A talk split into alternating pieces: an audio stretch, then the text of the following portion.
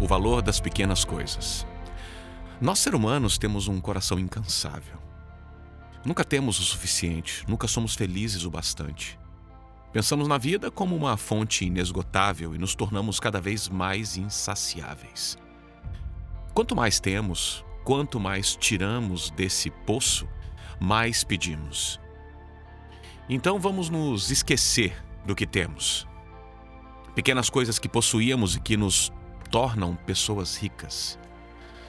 Se temos um teto, somos ricos. Se temos uma família, somos ricos. Se podemos fazer pelo menos uma refeição completa por dia, somos ricos.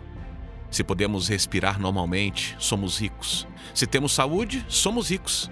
Se temos amigos, também somos ricos.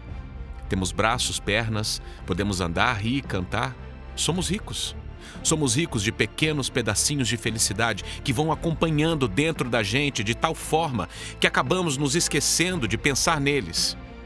As coisas que se tornam naturais na nossa vida diminuem o valor. E só percebemos isso no dia em que deixamos de ter ou corremos o risco de perder.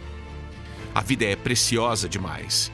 Infelizmente, costumamos comparar nossa vida com a daqueles que possuem mais que a gente. Mas compare com quem tem menos. Assista uma reportagem na TV onde vê-se pessoas que não têm o que comer ou vivem, independente delas, no meio de guerras ou não têm saúde, nem medicamentos. Pergunte a uma pessoa cega quanto ela daria para ter a oportunidade de apreciar uma flor ou o infinito do mar. Pergunte a um condenado quanto vale um minuto de vida. Pergunte a um presidiário qual o valor da liberdade. Pergunte a quem perdeu uma pessoa quanto vale ter duas. Sim, somos pessoas ricas de coisas pequeninas que juntas formam o nosso tesouro. São nossas pequenas grandes coisas.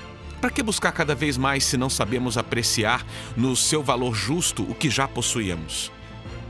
É assim que encontramos resposta para muitas coisas que nos acontecem. Deus é tão maravilhoso que muitas vezes permite que alguma coisa nos aconteça para que aprendamos a apreciar o que já possuíamos gratuitamente. Por isso enfrentamos algumas dificuldades de vez em quando. Por isso ficamos doentes, perdemos isso ou aquilo.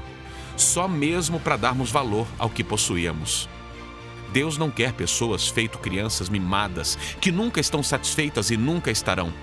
Deus quer pessoas equilibradas, que sabem reconhecer o bem, que possuem fazer proveito disso. É isso que chamamos felicidade. A felicidade não é utopia, não é para o futuro ou para quando tivermos isso ou aquilo. Felicidade é olhar para dentro de si mesmo, fazer um check-up da própria vida e se contentar dos maravilhosos presentes que recebemos um dia e que não soubemos agradecer. E se sentir saciado. Se você ainda acha que tem pouco, pense na possibilidade de trocar de vida com quem tem menos. Reflita e depois agradeça a Deus por ter feito de você uma pessoa tão rica de pedacinhos de felicidade.